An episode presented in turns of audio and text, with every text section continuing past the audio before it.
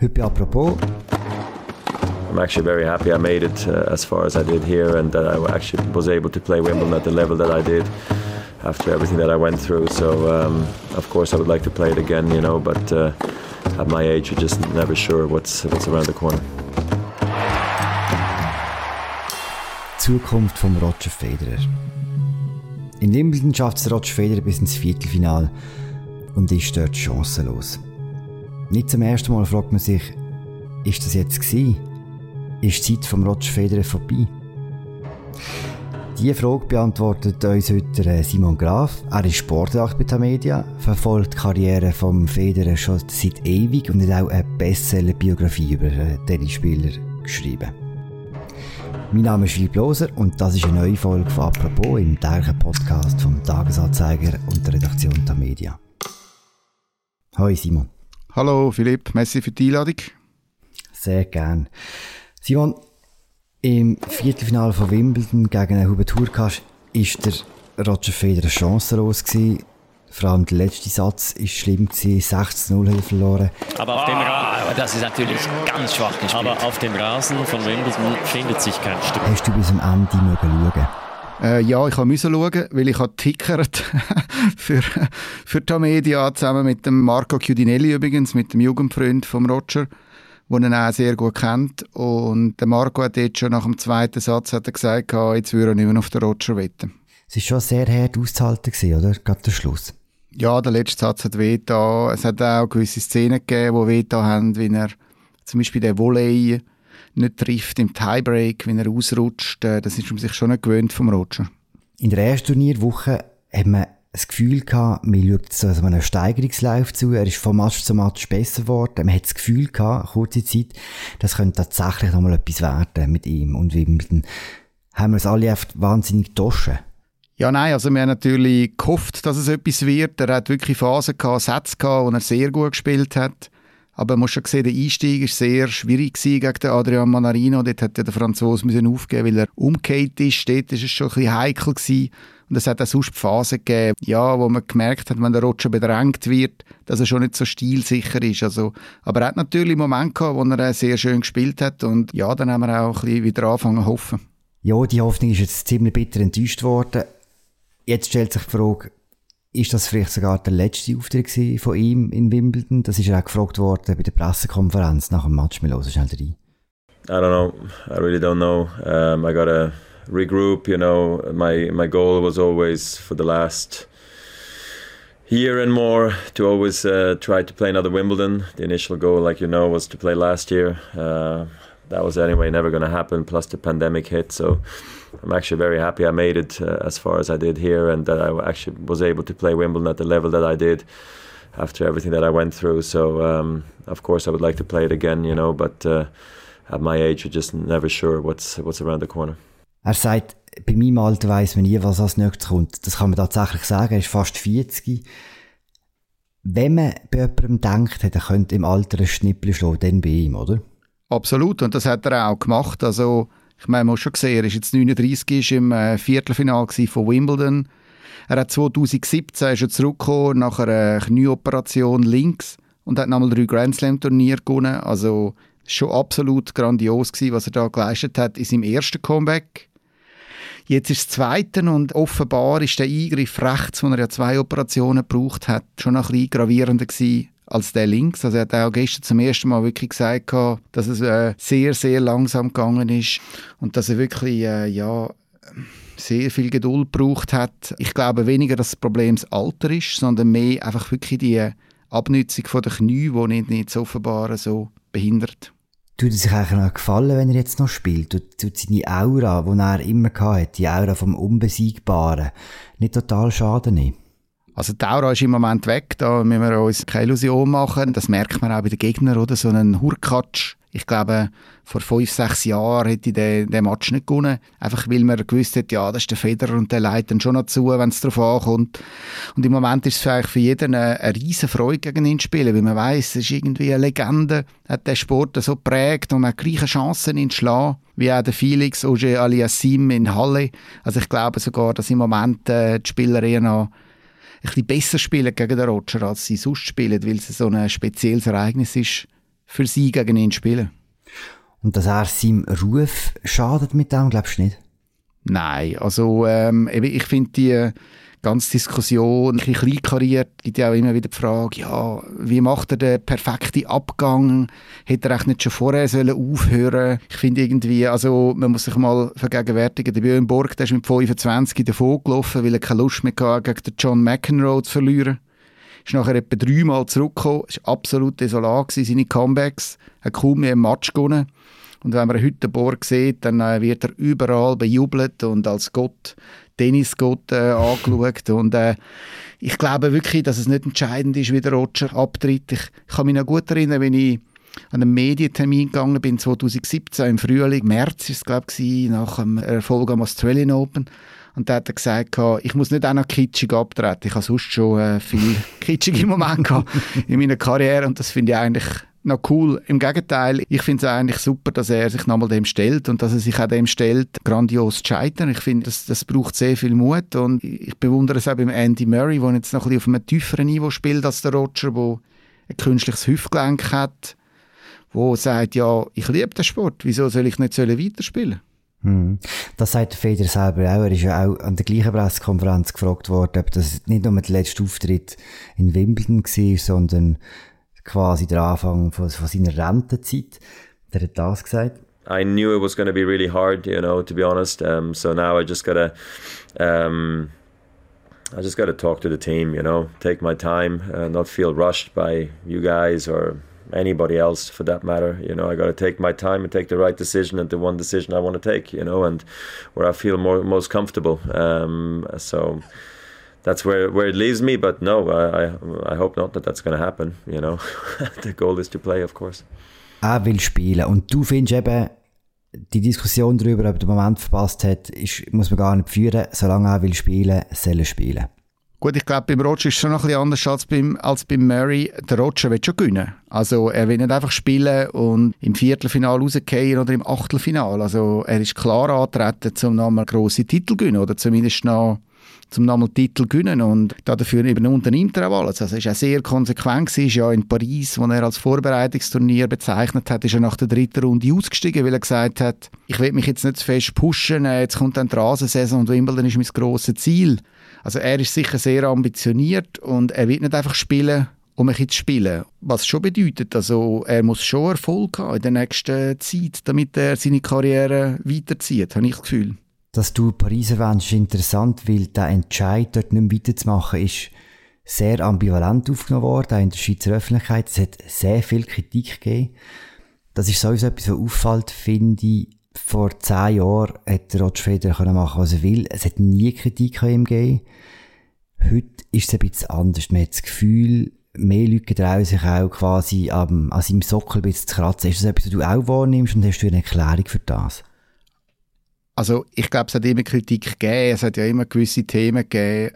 Zum Beispiel, dass er keinen Militärdienst geleistet hat, ist ja mal ein Thema gewesen, oder wo er dann jetzt baut äh, in Rappi, dass dort müsse der Seeuferweg geöffnet werden für die Öffentlichkeit oder etc. Also ich glaube, es ist schon ein, ein Schweizer Phänomen, dass wenn jemand ein Kopf größer ist oder ein halber Kopf größer als die anderen, dass der Neid sehr groß ist, dass es jetzt immer mehr Leute gibt, die sagen, ja, jetzt hat er den Moment verpasst und ja, das ist nur noch peinlich.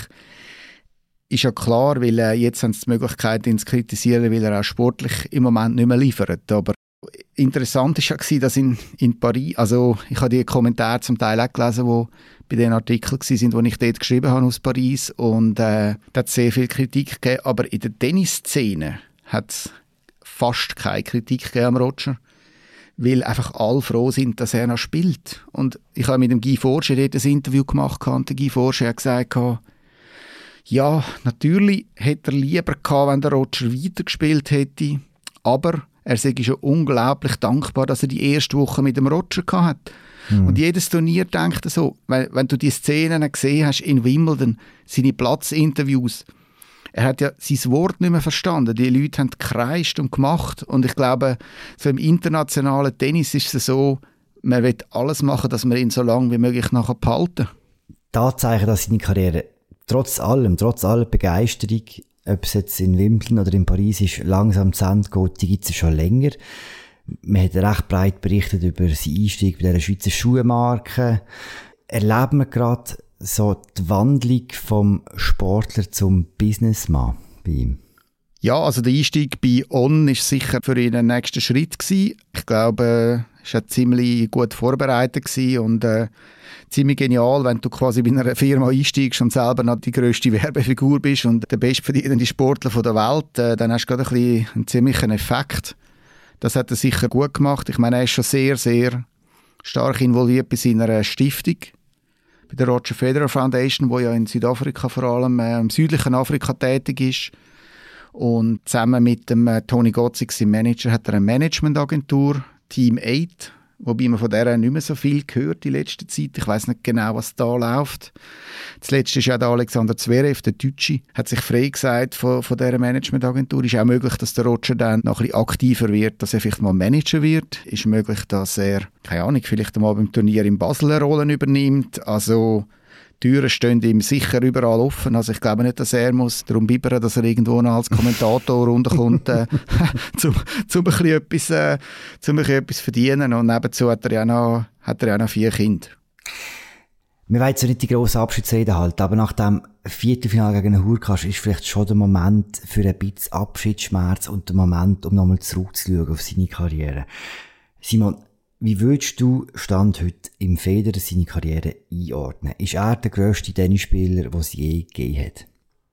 Ja, das ist jetzt im Moment die, die grosse Diskussion, oder? Jetzt reden wir immer über Grand Slam-Titel, da sind ja alle sehr nah zusammen. Nadal, Federer 20, Djokovic 19 und äh, wenn sich der Djokovic nicht den Fuß übertritt, dann wird er vermutlich in Wimbledon gleichziehen mit den beiden. Aber ich glaube, was auch fast noch wichtiger ist, ist ein bisschen die Ausstrahlung von einem Athlet auf seinen Sport. Und im Prinzip müsste es so laufen, dass es jetzt so bleibt. 2020, 2019, da könnte man sagen, der Nadal und der Federer haben den Sport in eine neue Ära gekieft und der Djokovic ist quasi der gewesen, der dann äh, mitgezogen hat. Man kann zum Beispiel den Pete Sampras nehmen, der hat ja 14 Grand Slam Titel gewonnen und äh, Björn Borg äh, 11. Und die Frage ist jetzt, welches ist der größere Spieler?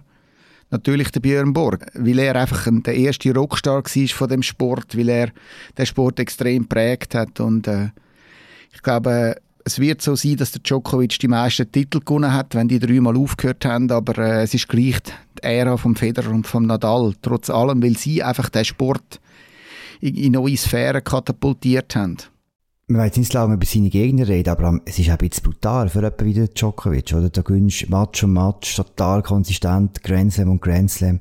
Und am Schluss finden die Leute immer noch der äh, Federer besser als die. Ja, mit dem muss er leben. Also, äh, ja, sorry, nein, also ich habe mal ein Repo gemacht in Wimbledon äh, bei dieser Queue, also auf dem grossen Rasen, wo alle übernachten in dem Zelt und äh, du findest den kaum einen Djokovic-Fan. 80% sind Federer-Fan, da gibt es vielleicht 10%, die Nadal-Fan sind. Und da siehst du schon den Einfluss oder ja, die Strahlkraft vom Roger. Hm. Wenn du sagst, um zurück zum Federer zu kommen, dass eben Federer und Nadal den Sport in eine neue Sphäre katapultiert haben, kann man das noch ein bisschen konkreter eingrenzen? Was haben sie denn oder was hat der Federer gemacht, was so neu war fürs Tennis? Ja, also zum einen mal äh, im Tennis selber hat er die ganze Atmosphäre entkrampft, oder? Also früher hast du äh, Agassi, Sampras gehabt, die haben sich äh, aufs Blut bekämpft und gehasst. Und die haben in der Garderobe kein Wort geredet mit den anderen und äh, es ist so ganz äh, ja, schwierige Stimmung gewesen. Und äh, er ist dort angekommen, er schwätzt mit jedem, er schwätzt auch mit der Nummer 357 und er ist äh, total locker und er liebt einfach den Job und er findet es cool, dass er Tennisspieler ist und Geld verdient. Und äh, das Lustige ist ja, man hat ja jahrelang hat er fast alle geschlagen und trotzdem ist er etwa 15 Mal in Serie ist er zum beliebtesten Spieler gewählt worden von seinen Kollegen. Also das zeigt schon, was er einfach so in den Szenen auch für einen Einfluss gehabt hat, wie er das Ganze entkrampft hat. Und auf der anderen Seite hat äh, also finanziell und von der Beachtung her das Mannentennis einen riesen Sprung gemacht durch den Roger in den letzten 15, 20 Jahren. Ich weiß jetzt nicht, äh, Preisgelder sind explodiert, äh, riesen Fernsehverträge, die Grand Slams, die, die wissen nicht mehr, was das Geld sollen tun. Die haben jetzt alle neue Anlagen gebaut. Also das US Open, äh, Paris, Wimbledon, äh, das Australian Open. Wenn du vor 20 Jahren da warst, das war noch ganz anders. Gewesen. Du wirst dich gar nicht mehr auskennen. Es hat überall neue Arenen mit verschließbare Dächer, es ist Luxus pur. Also er hat wirklich dem Sport mega viel gebracht und ich glaube einfach, es wird hart sein für den Sport, wenn er einmal zurücktreten ist, weil es wird wirklich, ja, die ersten paar Jahre werden nicht einfach. Hm. Was ist seine Bedeutung für den Schweizer Sport? Ja, also in meinen Augen ist er ganz klar der bedeutendste Schweizer Sport, der sagen wir, bis jetzt gegeben hat. Und er ist so ein bisschen eine Symbiose zwischen Weltbürger und Schweizer. Also zum einen, er chattet in der ganzen Welt um, zum anderen habe ich schon das Gefühl, dass er so gewisse ja, so ein Tugenden schon verkörpert. Er behandelt jeden gleich, er ist irgendwie gleich auf dem Boden geblieben, auch wenn er in Privatjets rumfliegt etc., wenn er mega viel Geld hat. Er ist irgendwie recht normal geblieben, oder? Mhm. Ganz zum Schluss, Simon, wenn du ein Match aus der langen Karriere von ihm müsstest auswählen, wo dich am meisten bewegt hat, oder am aufregendsten gefunden hast oder am tollsten, welcher wäre das? Also wenn ich jetzt einen müsste nehmen, wo ich im Stadion war, ist es vermutlich schon äh, 2003, der erste Wimbledon-Final gegen den Mark Philippussis. Hm. Nicht, weil jetzt das äh, ein wahnsinniger Match war, es war äh, drei Sätze, war alles okay, gewesen, aber einfach, weil es der erste Grand Slam-Titel war und das ist wie so Terra Incognita gewesen. Also ich weiss noch, wir haben dort äh, Schweizer Journalisten sind wir nachher noch essen und es ist relativ spät geworden und irgendwann einmal hat der italienische Restaurantbetriebe gemerkt, dass man da gut Geld machen kann und hat uns dann irgendwie eine Grappa-Flasche nach der anderen auf den Tisch gestellt Und wir haben es natürlich äh, artig, wie wir sind, haben wir es äh, alles ausgetrunken. Es war irgendwie morgen um 5 Uhr, sind wir zurückgegangen. Dann hat der René Staufen, mein Tagi-Kollege, auf sein Handy geschaut und hat äh, SMS gesehen von der Mirka, also der Frau vom Roger, die damals noch auch noch ein Managementfunktionen oder Pressearbeit übernommen hat hat sie geschrieben, ja, morgen ist gut fürs Interview. Schon Monate haben wir ein Interview angefragt gehabt. Und dann haben wir, äh, haben wir vor dem offiziellen Termin haben wir noch ein Interview haben. Der offizielle Termin war, glaube ich, um 9 Uhr. Wir sind zurück in das, in, in das, in, ins Hotel, sind total verkatert und äh, haben duscht, aber in die Lobby, uns verschiedene Fragen überlegt und sind nachher an den Termin, glaube auf die halbe neun oder so. Und er hat, das nur an, hat uns angeschaut und nur gelacht. Also das ist schon, das sind schon Momente, die man nicht vergisst. Wir geben Schlusswort im Federer selber, wo gefragt wird eben, Also immer das Gleiche halt, oder? Wann geht es weiter, wie geht es weiter? Und dann sagt er auch das. I know I will find, be upbeat again shortly. Um, I know how I am in these situations. Um, I feel like I go maybe very hard on myself. I get very sad. And then, you know, go by a few hours. Um, maybe even a few days, who knows? I don't think so. And then I'll be totally fine again. I'll be my old self. But um, I just think I need to speak to the team, get it all out, hear what they have to say, uh, tell them how I felt, and then we go from there.